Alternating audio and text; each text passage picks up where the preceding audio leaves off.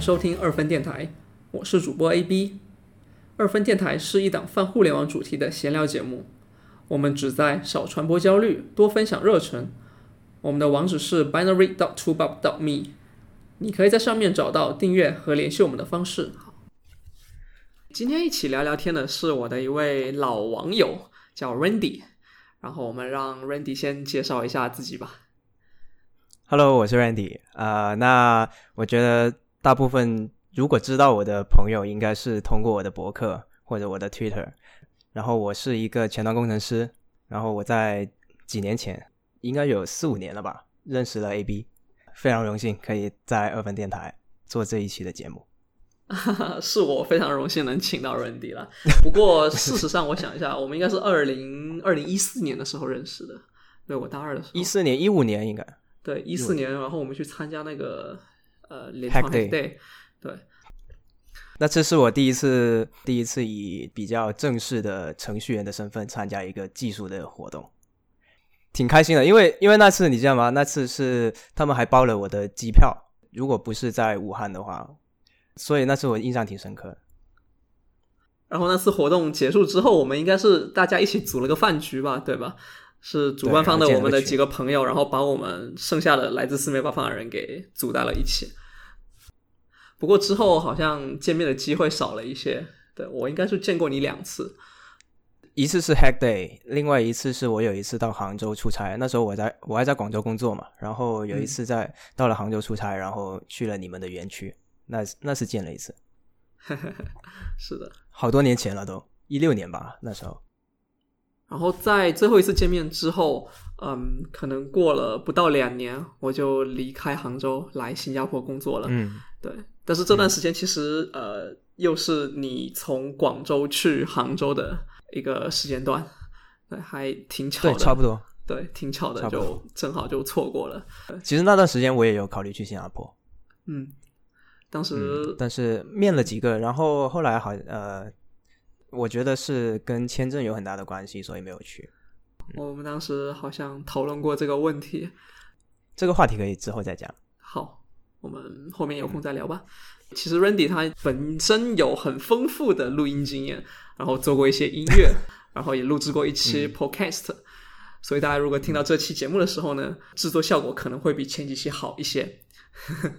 然后 前几天六一儿童节的时候，我在跟 Randy 闲聊，然后就发现，哎，我们应该可以搞一期关于编程启蒙的内容，再顺便谈一谈我们现在除了工作之外，自己长期坚持的一些学习方法，还有可以介绍一下我们用的一些平台或者内容给大家。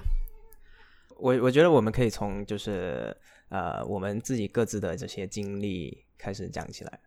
像比如说 A B，你是怎么第一次怎是怎么接触这个电脑计算机的？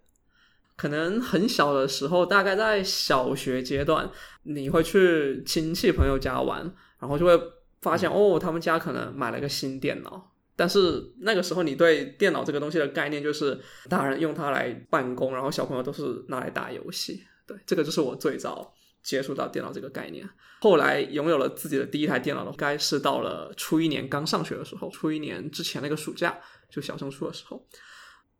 在那个阶段，你刚接触到电脑，其实第一件做的事情其实是去注册一个 Q 号，然后去找一些之前的朋友，对，哎，跟他们说，哎，我有一个电脑，然后我们一起来聊天，一起来玩游戏。这可能是一种很自然而然的这种小朋友的一些想法吧。到了初一上学的时候，我小学的时候因为有那个奥数的经验，并且还在那种区或者市里面的比赛拿过很好的成绩，就是第一名、第二名这样子的，所以初中一上学就被抓去做那个信息学竞赛的这个叫做什么种子选手。啊 对，因为我们学校它在整个省里面吧，对于信息学竞赛这一块，就是当时我们叫 NOIP 这个竞赛，它还是蛮重视的，在整个省里面基本上也是数一数二的这种水平吧，所以他希望说能够保持这种优势。一般来说都是从你刚入学的时候，可能就会做一些简单的这种考核，然后筛选出一批人，然后直接每天晚上夜自习的时候让你去学那个编程。然后这个就很快的从玩电脑到学编程了。那时几岁？那时就十三岁吧，差不多。哦，所以你数学是一直很好，是不是？这个话题其实是一个很敏感的话题，就是你可能觉得自己很好，但是后来，特别是我初中的时候，其实我是两个竞赛一起学，就是数学还有编程，然后你就会发现周边有非常多天才一样的人。嗯，就是我我我的意思就是说，跟普通的正常人相比，在分数上应该是比较中上游水平的，分数上还是比较有自信的吧，相当于是。OK，基本上中考、高考。中考算是 严重失利，对，但是高考高考考了应该有我们学校的前三名左右吧，就数学的话。哦，所以这个信息学竞赛是做什么的？嗯，因为我小时候也就我们学校也会有这种信息学竞赛的班，但是我爸妈就不让我去。我们当时是我看过别人竞赛班里面做的是什么，他们是写 Pascal 的。然后是写一些关于这解题之类的东西。你当时是做什么的？在这个信息学竞赛里，其实跟你说的东西百分之八九不离十吧。对对，也就是这些东西。然后我们学的语言也是 Pascal。哦。然后我还印象非常的深刻，你要先写一个 program，就是开头你要写一个叫 program 的一个关键词。对，然后声明说。这可能是一个文件或者是一个类这样子，我已经不记得了，它它具体的含义。对，但是我印象很深刻，就是你当时英语肯定也没有现在这么好嘛，然后你就死记硬背，要把这几个字母给背下来。对，然后要在那个纸笔，就是拿那种真正的纸笔，然后抄写。因为就是 NYP 这种竞赛，它要考核两个方面，一个方面是笔试，一个方面是机试。笔试它其实可能有一半的题目有点像数学题，手写代码嘛。不是数学代码有一点点在最后的部分，然后那个前面有一些选择填空的题目就很像数学题。它这个数学题其实就相当于是大学生刚入学的时候，他们会学一些这种计算机组成原理或者计算机基础的一些东西，然后他就会考像进制转换，然后像分支的这种判断，然后像读代码，嗯，最后还有一小部分是手写。所以其实我理解，像信息学竞赛这种，是不是写代码只是一种辅助的手段，只是一种工具？他们本质的东西还是解这种数学题，是吗？这个就很有意思，因为我刚刚讲的其实是笔试的部分，我非常认同你刚刚说的这个过程，就是笔试的部分确实是非常的像解数学题，所以其实我笔试做的还可以，你懂的。我我数学确实还可以吧，就是在当时看来哈，但是一旦到了机试的环节，我就非常的头疼。对，因为笔试它那个题目基本上都还是中文给你写的，对你只有代码部分你多去理解一下，你大概看得懂就好了。但是机试的部分，当时那种 IDE 就没有补全的，那所有的关键字，然后所有的那些算法呀、数据结构，你全部都要背下来。然后大量的英文就你会觉得说有点头疼，就是英文夹杂的这种跟普通的这种数学题的解法完全不太一样的这种计算机的这种思路。另外一个很重要的点就是我当时。笔试你肯定作为一个学生嘛，你写字啊什么的，运算啊这些东西，打草稿你都很熟悉了。但是我作为一个刚接触电脑的人，我字都不会打，让我打中文都不会打。然后现在你要让我打超长一大串的英文，然后加一些奇怪的字符啊，然后就非常的难受。你你你可以想象，如果一个人编程只能用两个手指头，那是多么的难受。整个最后的结果下来，就是我。呃，尝试了一年，然后去参加了一次比赛之后，我就放弃了。嗯，对。但是这个比赛我竟然因为靠着笔试的结果还不错，最后还拿了一个二等奖，中考加了五分儿。对，反倒很好。对，反倒是我自己觉得还比较有自信的这个数学竞赛，最后没有拿到奖。对我，我我数学竞赛在参加最后的那个考试之前。呃，学校有做了好几次模拟考，我的成绩啊排名都还不错。当时我一直还是很有自信的，但是真的到了考场，整个人的心态又不一样了。然后正好又碰到了不是很擅长的题目吧，就是对自己还蛮失望的。当时，但是可能这个这个心态到高中才慢慢调整过来。那我跟你不一样，我我接触电脑是因为我记得我是我的姐姐，我不知道她是用了什么理由跟我爸妈说要买一台电脑。然后就后来就真的买了。当时因为我很小，我也没有什么话语权嘛。印象中就是记得我姐跟他们要了一台电脑。当时是应该是我六七岁、七八岁的时候，我那时候已经已经有记忆了。我很记得当时买了一台组装机，它已经帮你组装好了的一台台式机，然后那个显示器还是很厚的那种。然后我姐就用来呃上网，然后也是第一件事情就是申请了一个 Q 号，对吧？然后我我很记得当时上网的那种还是拨号的，他去去一些不知道什么门店，反正在那些店里面去买一张一张卡片，就像充值卡那样，嗯，然后他充值卡有账号和密码。你在电脑里面拨号上网的时候，你就要输入那个账号和密码，就可以上网了。然后他那当时候上网很慢，我我已经忘了什么速度了，反正就很慢。他还是按照时间来算的。你这张卡买了之后，大概就只能上几个小时这样子。这是我第一次看到我姐用电脑。我我当时对什么编程之类的肯定就就是不知道有这种东西嘛。但是我一看电脑，我就觉得它很神奇，感觉它好像在这个屏幕里面可以做任何的事情。做做很多事情，所以我就对这个特别着迷。然后后来我的学校也有了电脑课，那种课叫信息技术，我我记得是，还有专门的教材。当时我四年级吧，四年级还是五年级，然后就是我在电脑课的表现就是很积极的样子。当时的那个电脑老师就问我要不要参加一个打字比赛，那种校际的打字比赛，就跟别的学校要比的。他们比呢，就不是那种打字比赛，就是比那种打中文。当时那个环境就是打中文，你如果要打得快，肯定是打五笔嘛，对吧？然后，所以当时我们的那种呃那个打字比赛，就是老师教我们打五笔，然后我们就去比赛。当时我就第一次接触了五笔，就练了练了半年吧。所以我到现在还是用五笔的。所以，所以我的我的一些同事就很奇怪，就是说我我这么一个算是一个年轻人，就是年轻的一代。居然还在用五笔，对这个事情表示很震惊。其实原因就是因为我小时候参加过这种比赛，所以学了那个五笔。你知道当时学五笔还是用一个 DOS 的程序，当时已经有 Windows 了，当时是 Windows 二千应该是，但是那那个练五笔的程序还是 DOS 的，就 很搞笑。然后当时你知道吗？当时那种鼠标还是有滚球的，你应该已经历过那个时时间吧？有用过哎。对啊，就是有滚球的那什么双飞燕嘛。这是第一次接触电脑。跟你相反，就是我们当时有这种信息学的竞赛，但是我没有参加。当时是我们的那些老师就跟我们说有这种比赛，然后是写代码的，还不知道写代写代码是什么。但是我就觉得我想学这个东西，我我跟我爸妈说，他们就反对嘛，他们就觉得我这种是三分钟热度嘛，所以就觉得啊，你不要学这个了。我当时很伤心，当时很伤心。直到我六年级的时候，我的一个朋友，我们以前的教室是有一台电脑的嘛，就用来教课的。然后他就在那台电脑，他跟我说：“他说给你看一个东西。”然后他就打开了一个网站，打开了之后，他就说他写了一个博客，给我展示了他的那个博客是怎么样的。他还给我展示了他改了一行代码，他的那个背景颜色就变了个颜色。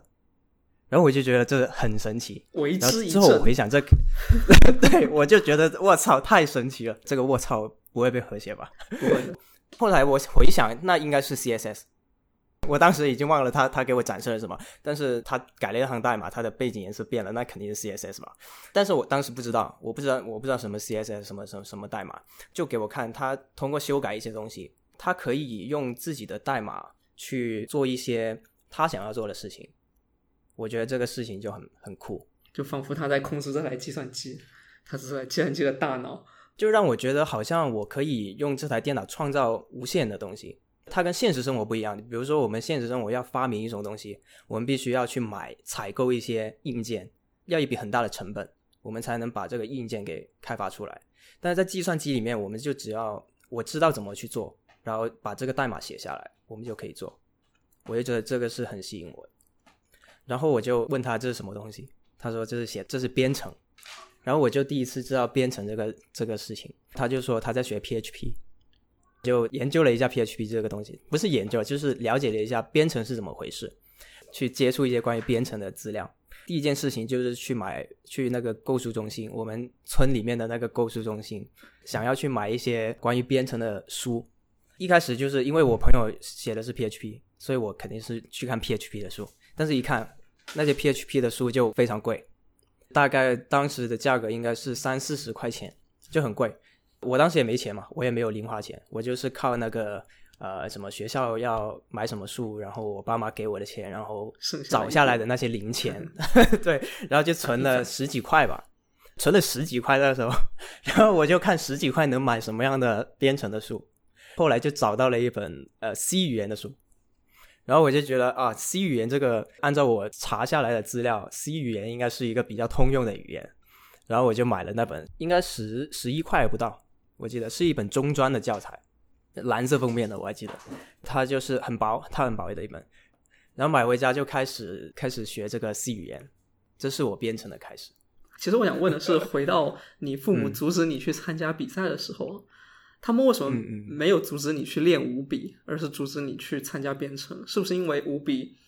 就是打字这种东西，你会一下子就看到有有个成果在那边？但是编程这个东西，可能一开始学的时候，你并不知道它能用来做什么。练五笔是怎么说呢？我觉得他们两个主要的差别是一个要交钱，一个是不用交钱啊。就是练五笔是他们到现在还不知道我参加过这个比赛的，但是信息学竞赛是你需要去那天是一个夏令营性质的一个东西，必须先参加十天的夏令营，确定有这个学习这个竞赛的资格，你才能加入这个竞赛班。呃，我记得是呃十天的夏令营，每一天要一百块，所以一共是一千块。那这个我就必须要问我父母嘛，因为我没钱。是的。然后我就。跟我父母说啊，学校有个这个这个夏令营一千块，我能不能参加？他们就不让我参加，就是可以理解。就他们他们不理解这个东西，是的，对。但是你从你现在的角度来说，对他们当时做的决定也是可以理解的。对对，我是可以理解。大家可能都是普通家庭，一千块钱在当时可能是很大一笔支出。你的四五年级其实跟我的一年 呃初一年应该是差不多一个时间的，大概是二零零六年左右。怎么说呢？我觉得跟经济状况也没什么太大关系，因为我当时上的是私立学校，学校也不便宜啊，学费也不便宜。觉得一千块钱对对他们来说应该不算是什么一笔很大的数目，反而是因为怎么说呢？他们不知道不了解这个东西，所以他们就没有让我去参加，因为他会觉得这是三分钟热度嘛。基于自己现在的这种人生经验，就觉得说，哎，玩电脑的基本上都没有什么好下场，对，以后都没有什么好仕途。我当时还跟他们说，这个事情搞好了还可以保送清华。那你很聪明哎，小时候就懂得怎么样去劝说，怎么样去跟父母沟通。不过后来，呃，那时候我很伤心嘛，我还甚至还哭了。我我哭了之后，我姐姐就过来就是安慰我嘛。他说他跟他朋友也了解过编程，就是信息学这个东西。他朋友就说这个东西数学要好，你才能搞得好。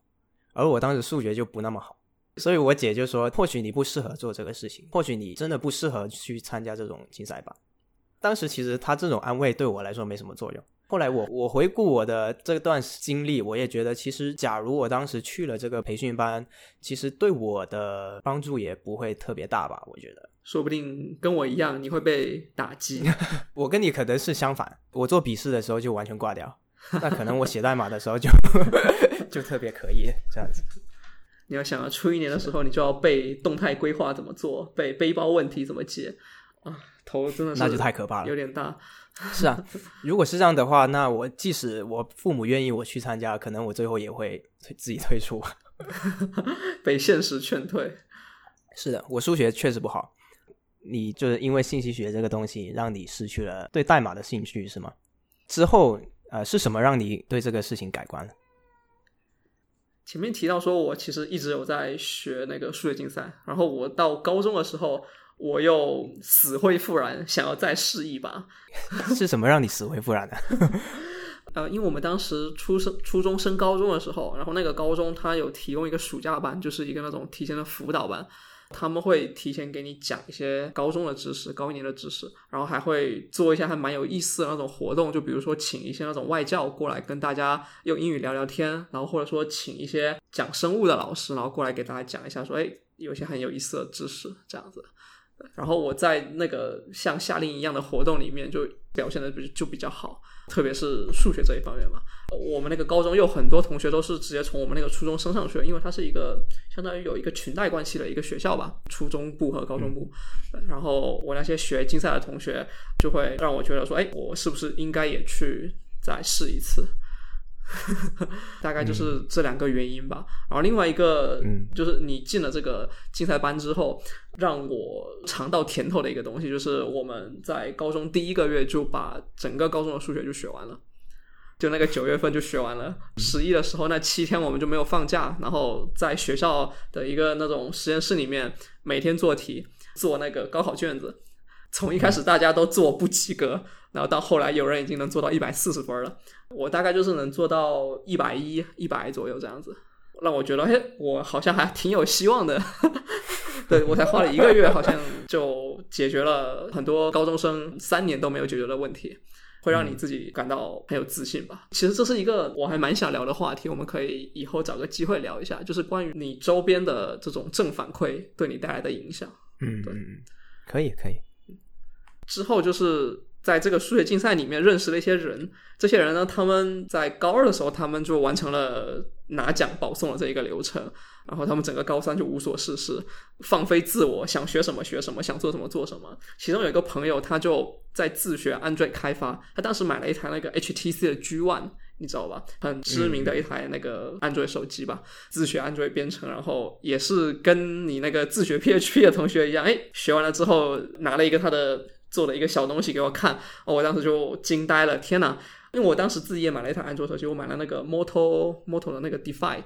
我就觉得说，哎，好震惊！就这种智能手机我也在用，我对这上面的东西也蛮感兴趣。然后我周围竟然有一个朋友已经可以自己实现一个这上面的软件了。还蛮好奇的，我就把他的书拿过来看了一下，相当于是对这种编程的这些东西又突然间很有兴趣，又想去了解了。因为你看到了一个很实在的东西，它跟那些背后的这些复杂的数据结构啊、算法啊，可能并没有什么太直接的联系。对，但是你看到了这个东西，它很好玩，它很有趣，对，让我觉得说，哦，我也想要做这种很有趣的事情。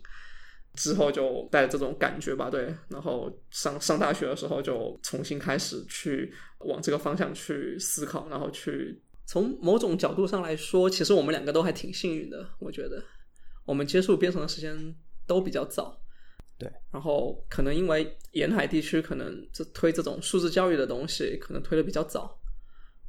嗯嗯，对的，我的经历差不多就是这一些了，然后 Randy 你。呃，在自学了这这个像 C 语言啊，然后像 PHP 这些东西之后，你后来就怎么样进一步的去做一些自己的东西吗？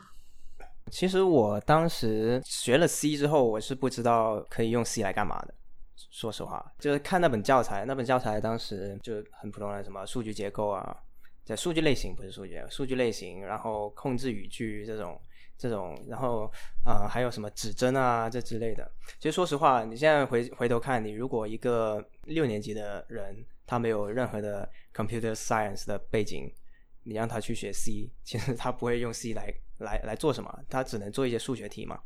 其实当时我有一很大一段时间的一个挫败感，就是我对着这个 Turbo C 写代码，然后跑了一些什么斐波那契啊什么的。然后结果这有什么用呢？这跟我要就是当初觉得编程的魔力的这种东西大相径庭，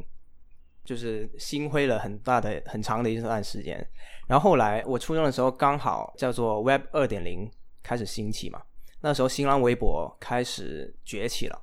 就是大家都在写博客啊，新浪博客、新浪微博这种基于 Web 的这种这种叫什么服务。后来刚好有一部电影叫做 The Social Network。中文叫社交网络，Facebook 的，对，讲 Facebook 的，然后讲 Zuckerberg 他是怎么从在哈佛里面做了 Facebook 的这一段经历。我那部电影看了六七次吧，我觉得对我来说是一次我对编程这个信仰的升华。就是以前呃我的朋友改了一段代码，然后把背景颜色改掉了，我觉得很神奇。但是看了 The Social Network 之后，我就发现了更大的一片天地。你不仅可以做这些花里胡哨的东西。你还可以做一个像社交网络的这一种，把很多个互联网上的人结合起来，做成一个 community，然后去把这个产品做得很有社会影响力。它是一个跟全世界的人都可以有关联的一个产品，可以在社会上是一个很很有影响力的一个东西。然后我就觉得，我我也想要做这样的东西，就我也想要做一个产品，它是可以很多人用，然后很多人觉得它有价值。然后把它做成一个 business，这是我当时的这个电影让我感到升华的一个这样的过程。因为 Facebook 是用 PHP 写的嘛，然后就更加坚定了我要学 PHP 的这个想法。然后就后来就开始再存了一些钱，买了一本 PHP 相关的书。我觉得学 PHP 是一个呃，我学编程的一个里程碑。因为学 PHP，你不仅是学 PHP 这个语言，你还接触了 Web 开发的。一些很广的一些知识，比如说数据库啊、MySQL 这种东西，还会学什么 Apache 啊，或者像 Nginx 这种东西。所以对我来说，是从那段时间开始，让我有一点就是系统的去接触整个 application 开发的这个这个流程，就是在那个时候开始想要去做一些自己的产品。那时候还第一次自己把自己的电脑换成 Linux 的，把把它换成乌班图的。那时候还学了很多 Linux 的知识，但是那那一段时间，我觉得都是处在一种探索的阶段，就是学了很多东西，跟 Web 技术相关的很多东西，包括 JavaScript。啊，我当时还买了一本 JavaScript DOM 编程艺术，这本书讲的很多跟浏览器的 JavaScript 相关的一些知识。就是如果初学前端，我觉得是可以看那本书的。但是我不知道它里面技术过不过时啊？它可它可能过时了。但是啊，那本书我觉得它有有有意义的地方是，它教你的东西不是一些呃很高层级的这种 JavaScript 的知识，而是给你介绍了一些 DOM 和 BOM 这这两个领域的一些 API，然后它你可以用它的 API 做些什么。这本书是我的 JavaScript 启蒙的书，然后另一本才是那本红宝书。那时候是初中嘛，学了这些很广的知识之后，一直到初三，初三的时候我我就要准备中考了，所以就把学编程这个事情就放下了。然后后来直到高中的时候，我记得是高中开始突然有了 Node 这个东西，因为看的书跟 JavaScript 相关的有很多，所以我就觉得哦，现在 JavaScript 可以跑在 server 端。我就觉得啊，是不是也能用来做一些什么东西？然后就开始深入去研究 JavaScript，就开始看那本 JavaScript 高级程序设计，这是我第二本 JavaScript 的启蒙书。高级程序设计就是红宝书吧？红宝书，对，刚刚提到红宝书，其实所以我学 JavaScript 基本是靠这两本的，而且那本什么 DOM 编程艺术其实很薄的，然后 JavaScript 高级程序设计是很厚的。我高中因为我学编程这个事情，我基本就不听课了。上课的时候就在座位里面看这本高级程序设计。其实我后来回想啊，你工作了之后啊，很难去把一本书看这么多遍。但是我在高中的时候，因为我没有办法回家，我我们那时候学校是住校的，然后我每天就只能看那本 JavaScript 高级程序设计，天天就看，每天看，看完之后又重新看，把很多这种什么 JavaScript 的原型链啊，这种什么继承啊这种东西。看了很多很多很多遍，然后我觉得每看一遍都有新的理解。因为有了 Node 之后，我就开始写一些比较正式的一些 Web 程序。我现在还有印象的是，我当时写了一个用 Express 还有 MongoDB 写的一个 Chrome extension 的下载站。因为那段时间你知道 Google 被强了。你用 Chrome，然后你要访问这个 Google Extension Store 的话，你是无法访问的。然后我就做了一个，用现在的话来说，就是一个插件分发的一个网站。当时我的设计就是，这是一个网站，然后你你如果是一个插件开发者，你可以把你的 CRX 文件上传到这个地方，对，提交上来，然后让别人去下载。这个是可以在中国大陆访问的，就做了这么一个程序，部署到了当时 C 呃 C Node 有一个他们自己的一个 App Engine。对标这个 Google App Engine，GAE，你可以在上面去部署一些 Node 服务的一个这么一个 Serverless，现在叫 Serverless，当时还没有 Serverless 的 这东西，当时叫 Pass 吧，嗯，Pass，这是我的第一个比较正式的一个 Web 程序的体验。到了大学之后，我买了第一台智能手机，是 Nexus 五，当时我就觉得啊，我有一台 Nexus 五，那我是可以写 Android 应用。所以我当时就觉得啊，我有这个条件，我就立志自己要做一个优秀的 Android 程序员。我想要在 Android 上面开发一些应用，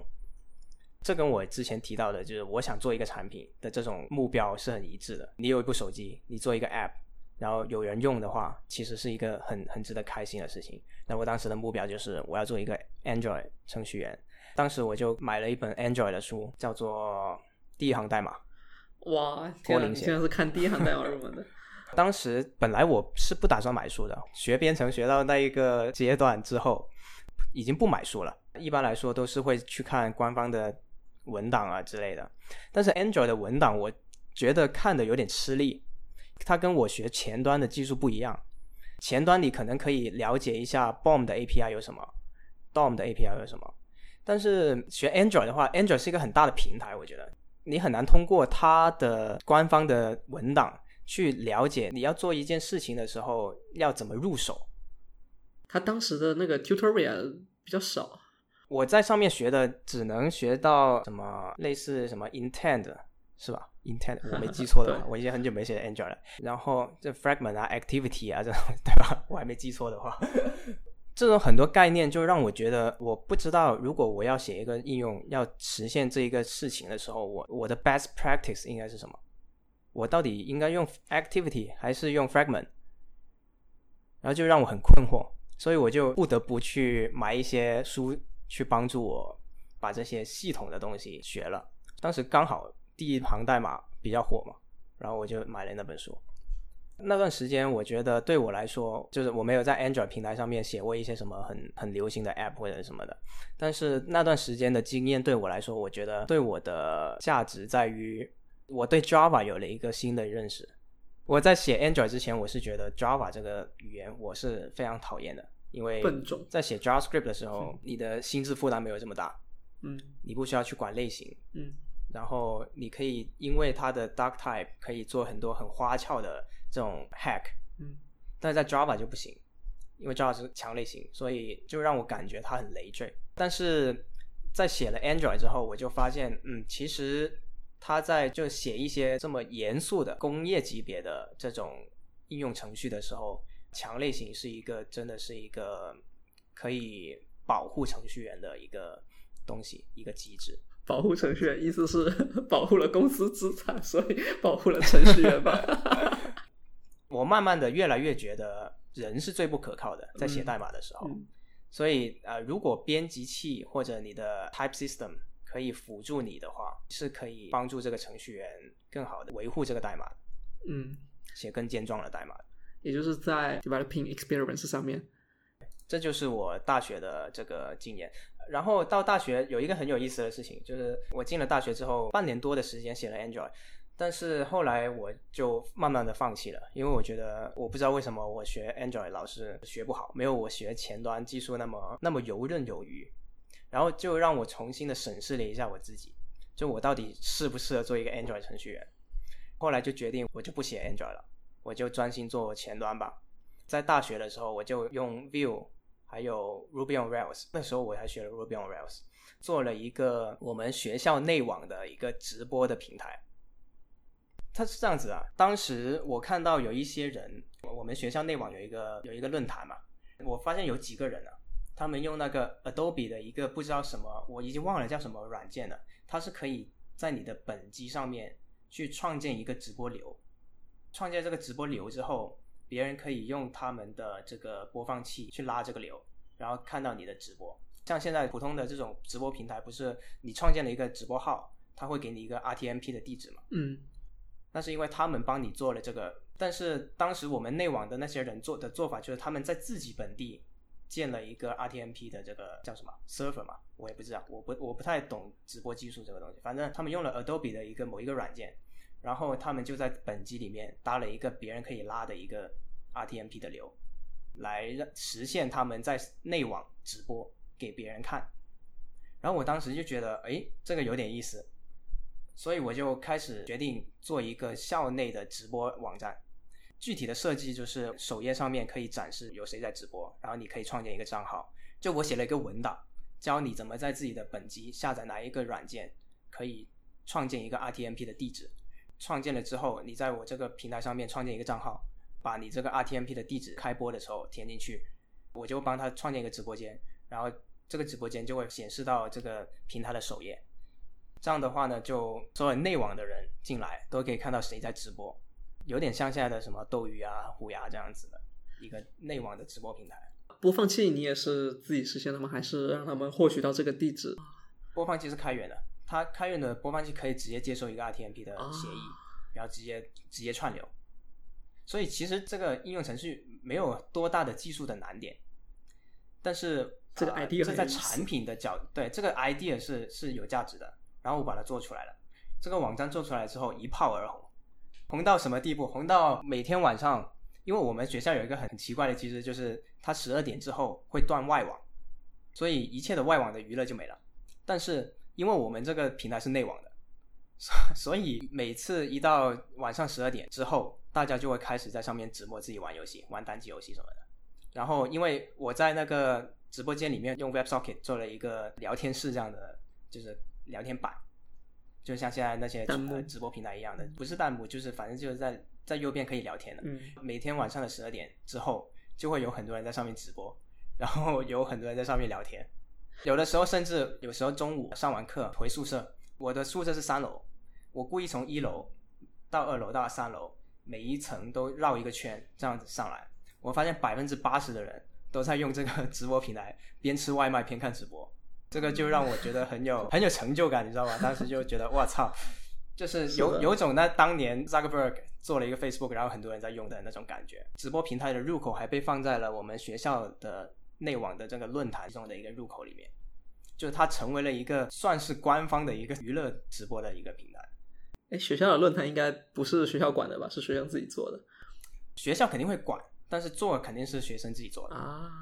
懂了。对他，他不可能不让你接受审查嘛，审查肯定是有，但是就这个事情没有被禁止。睁一只眼闭一只眼。我也不知道，没有去了解过上层对这个事情怎么看。反正当时大家都很接受这个事情。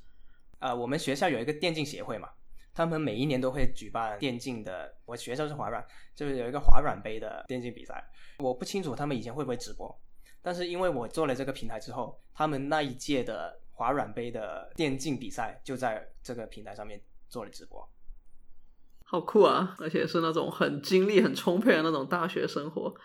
哎，想想就很怀念。嗯当时就是哇，在大学里面，我上课也拿着 MacBook 在那里写代码，就别人也不知道我写什么。这个平台出来了之后，大家都知道，大家都认识了我这个人。是的，这就是我的大学的编程的生活。因为我退学了嘛，然后其实，在退学之前，我还在做另一个 project，另外一个在校内的一个 project，我做了一个匿名聊天的平台。这个平台很有意思，就模仿那些就是社会上的一些约炮的软件的这个思路，我也想做一个校内的这种交友的软件。但是它这个交友的软件呢，它是只能校内访问，这是第一个。第二就是它是匿名的。我的产品设计就是它一进去就是一个很大的聊天聊天室一样的这种对话框。但是呢，它最神奇的地方在于，因为我知道你的 IP 地址，所以我可以清楚的知道你在哪一栋宿舍。即使你是匿名的，我知道你在哪一栋宿舍，别人也知道你在哪一栋宿舍，也就相当于我知道了你的性别是什么。它同时有了匿名性，也同时可以让别人知道你到底是男是女，所以男女之间就可以做一些在匿名上面做的任何的事情。呃，我们就不展开聊了。这是一个 想象想象空间很大的一个匿名校内聊天的工具。嗯但是很可惜，我之后就没有再继续在学校读了，嗯，就没有继续做这个项目很可惜。我觉得离开学校最大的遗憾就是这一个。如果有一个机会让我回去，我可能会抓紧时间把这个东西完成了，我再退学。学校是一个很好的试验场地，用户获取了不要成本的。是是的，因为学校本来就是一个 community，对，你不像做一个现在在社会上做一个 to C 的项目，你还担心有没有人来用。但是你在学校就不一样了，学校本身就是一个 community，你无论做什么，你都有一定的用户基础在这里。就因为有很多 app，它本身是 idea 是很好的，但是这个 idea 很好的前提是你有必须要有用户在用，你这个 app 才有价值。但在学校里面，就是你不用担心这个，你只要你有一个很好的 idea，就一定会有这个背后的这个 community 帮你去推动去实现你这个 app 的价值。这是很有意思的一个点是，如果你没有一开始去做一个初期的这种尝试，然后你怎么知道说你自己这个是一个很好的 idea 呢？我只能靠自己的判断了，就是而且而且它试错成本也不高啊。是啊，像聊天这种，你就是加一个 WebSocket，然后自己做一个 Room 啊这种机制，其实试错成本不高，而且大学生嘛，有的是时间，时间成本也不高。天啊，我听你讲的很想辞职去做点什么，现在还是有机会啊。就是你得放下你对金钱的执念，对，你会失去很多收入。是这就是大学生的好处嘛。在大学的好处就是你不用赚钱，你不用管钱，你做一些很理想主义的事情都可以。我们在之前沟通的时候，你说过你就是没有在这种学生时代通过编程赚到钱。嗯，是的，比如说像你，你有通过编程赚到钱吗？我有赚过，但是很少，就是做一些那种外包。起码有赚过嘛。我做的事情一直都是，比如说我我做开源，我做开源从来没有赚过钱。就是从我十三岁开始，我应该是十，反正是很早期用 GitHub，但是我一直在做开源的一些库，然后也没有多少人用，自然也没有多少人给我 donation 或者给我钱什么的，所以我从来没有从我写的代码赚过钱，这是真的。但是开源它虽然没有给我赚到钱，但是让我赚到了名气，我觉得这是很重要的。特别是因为我的这种特殊的经历，让我觉得，就当时我我写开源我不要钱，我肯定也没有想过我要用这个名气来干嘛。但是你说我站在现在的这个时间点，我是一个没有大学学历的人，我之前做的这一些事情，它虽然没有帮我在经济上得到什么回报，但是起码我在社区上面写的代码，它是有帮我赚到一些别人了解我的机会。我也不敢说是名气吧，我也没有太大的名气，起码别人可以在这个社区上面看到我做了什么。我觉得这比学历要更重要一点，不是更重要一点，就是在我这种没有这个学历的人的这种角色里面，这个东西发挥了很大的作用。这是我觉得很感恩的事情，感恩过去的我做了这些事情。就你说，如果我当时就是我觉得这个东西不赚钱，所以我不做。那我现在可能过得很糟糕，包括说你当时布在内网的两个应用，其实因为因为是内网嘛，所以应该也不需要花钱吧？基本上，对，不需要花钱。你知道我最初的版本是跑在一部 MacBook Air 上面，就我自己的全天开机啊，对，全天开机。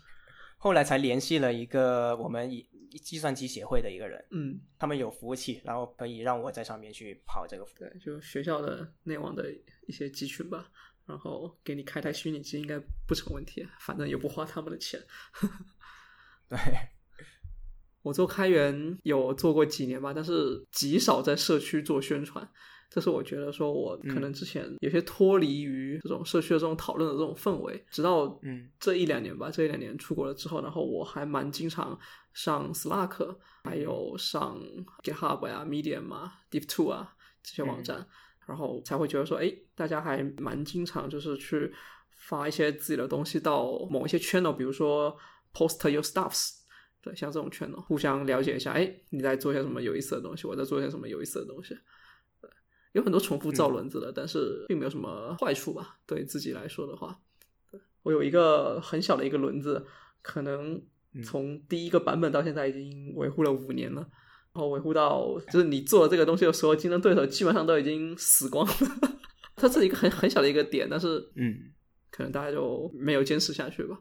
不过我也既没有赚到 reputation，感觉。最多的一个轮子的一个 star 数吧，大概就一百多个，也没有从开源赚钱了。目前是觉得无所谓，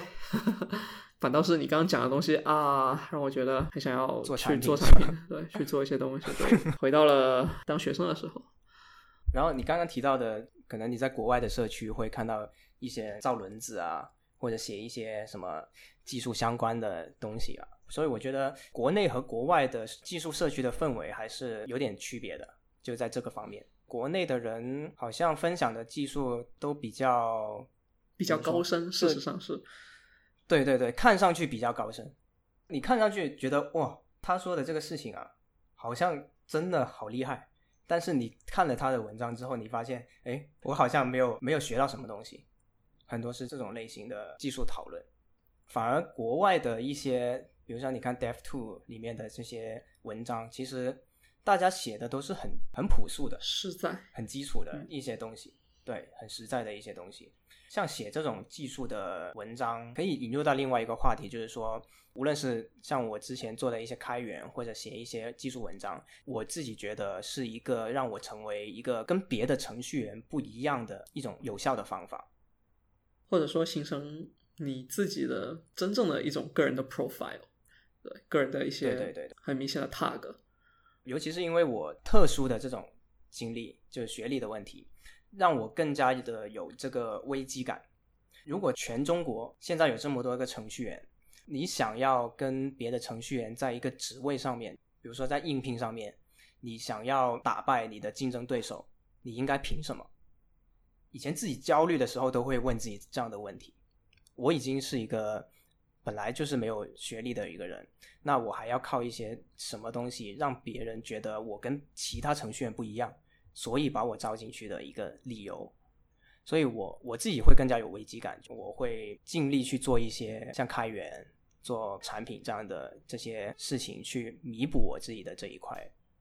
而且，其实从从招聘方的角度去看，其实也是一样的。你肯定也招过人吧？你看别人的简历，其实你会发现，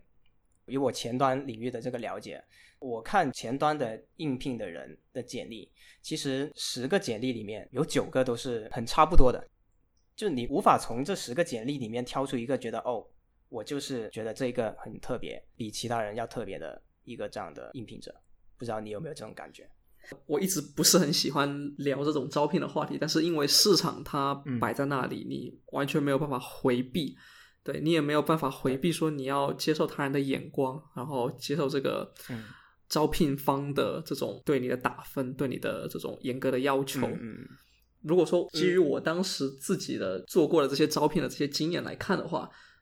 我的想法跟你是一致的，对，然后体验跟你更加的一致。你也知道某大公司对吧？我们两个都工作过的某大公司，它里面有个人才库嘛。这人才库里面稍微亮眼一点的那些人，都是很经常要被这种骚扰电话打过去，然后喂，你现在有想找工作的意愿吗？然后每隔三五个月就会打给你，然后甚至于。就特别的夸张，你知道吗？我已经离开中国来新加坡工作了三年了，然后还是经常会有这个公司的人给我打电话。我每次都跟他说：“ 麻烦你帮我在人才库里面标记一下啊，我现在已经不看中国那边的机会了，哪个部门的我都不看，谢谢。”就是还蛮尴尬的。我经常收到另外一个公司的这种电话。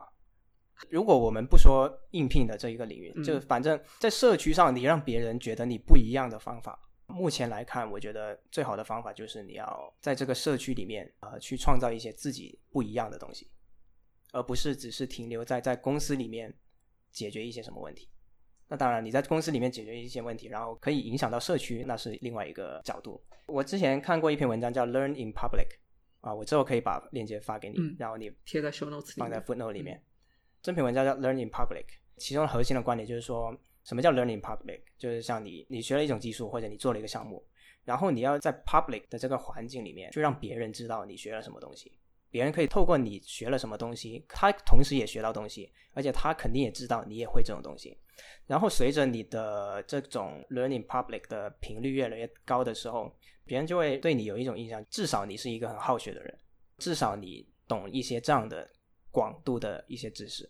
渐渐的，这种所谓的名气。就会越来越高，它会让你慢慢的变成一个本来大家所有的程序员都是一一个高度的，然后肯定会有其中的一些人慢慢的长高、长高、长高这样子。除了这些输出之外，我觉得输入也是很重要的一个点。输入就是说我们每天接触的这些信息是什么？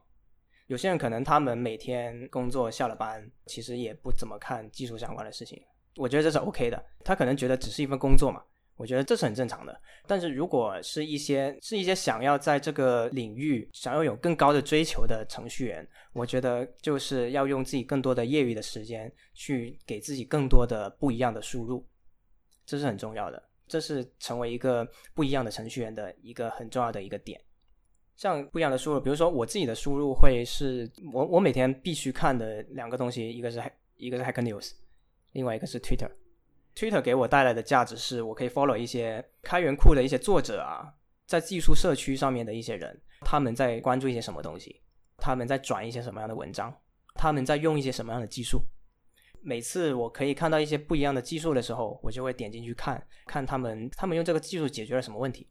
他们这个技术是怎么解决这个问题的。我觉得这是更重要的，比他解决了什么问题更重要的是他怎么去解决这个问题。你要解决一个问题，其实是。整个社区上已经有很多不同的方法去解决了，但是他们不一样的地方总是在于他们解决问题的方式。有一些解决问题的方式，它的设计就没那么好；有一些他们的设计就很好。可以通过这种他们解决问题的方式，比如说他们 API 的设计是怎么样的，或者说他们的文档是怎么写的。呃，我举一个例子，比如像 Next，像 Next 这种框架，很多框架都已经解决了服务器渲染的问题，但是 Next 它刚出来的时候，给别人的印象就是他解决的问题的方式不一样。第一是它的整个项目启动的成本就很低，你装一个依赖，然后运行一条命令，你什么都不需要管，你甚至不需要关心 Webpack，不需要关心什么之类的，只需要去写你的 React 页面，你就可以把这个东西跑起来。它解决问题的方式就很值得学习。可能之后你解决另外一个领域的事情，你又可以把这个 developer experience 的思路套在那个地方。我觉得这是很重要的。无论你是写前端还是 Android 还是 iOS，这都是很重要的一个需要关心的一个点，需要学习的一个点。另外就是说更务实一点，就是它这个技术能不能帮助我在现在或者自己以前做过的这种业务里面有什么样的帮助？举个实际一点的例子，就是说，比如前端有一个叫 X State 的一个库，它是一个状态机的一个这样的库，它包了一个。反正就是包了一个 React 的一个封装，然后你可以在上面基于这个状态机去自动的渲染不同的组件，这样子。它的特色就是说，你可以通过构造这个状态机生成一个图，然后你可以很清晰的知道你这个状态转化的路径是怎么样的。像看到这样的项目，我就会去想，我自己在做过的一些，比如说像这种营销活动页面，其实就很需要这样的技术。因为营销活动，像你看，像支付宝里面，你点进去一个什么领红包的这种页面，你看上去很简单，但实际上它背后的逻辑是很复杂的。比如说像花呗，它到底是不是花呗的用户？然后如果它不是，它应该怎么做？然后如果它是了之后，它是哪一种花呗用户？它是这种还是那一种？还是别的那一种？它就有很多个这样这样的分支，然后很多不同的状态。那如果我们有这种技术可以引入到这种业务类型上面的话，可能就可以帮助我们在 debug 啊，或者在设计这个页面的时候效率会更高。另外一个关于输入的这种渠道，还有就是，比如说我们可以关注一些技术的这种 conference，然后听一下，尤其是国外的，比如说像像前端的这种，如果你对 React 有兴趣，那可以去听一听 ReactConf 的一些 talk，选一些你感兴趣的一些 title 去听。